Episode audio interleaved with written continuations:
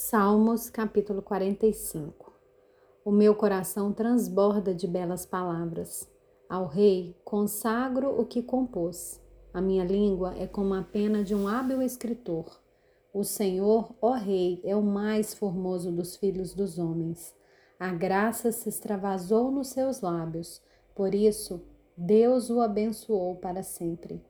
Cinja a espada no seu flanco Herói, cinja a sua glória e a sua majestade, e nessa majestade cavalgue vitoriosamente por causa da verdade e da justiça.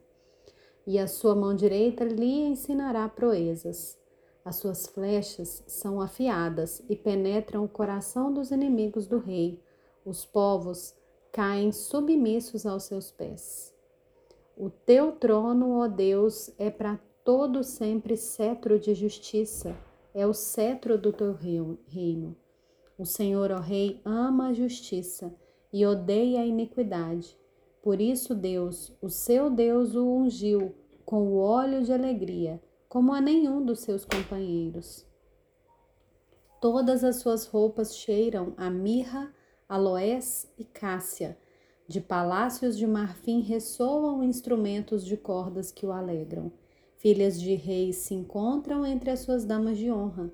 À sua direita está a rainha enfeitada com ouro finíssimo de Ofir. Ouça, filha, olhe e preste atenção. Esqueça o seu povo e a casa de seu pai. Então o rei ficará encantado com a sua formosura.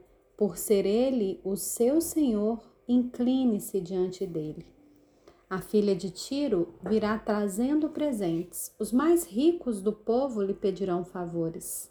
A filha do rei é toda formosura no interior do palácio. Seus vestidos são enfeitados de ouro.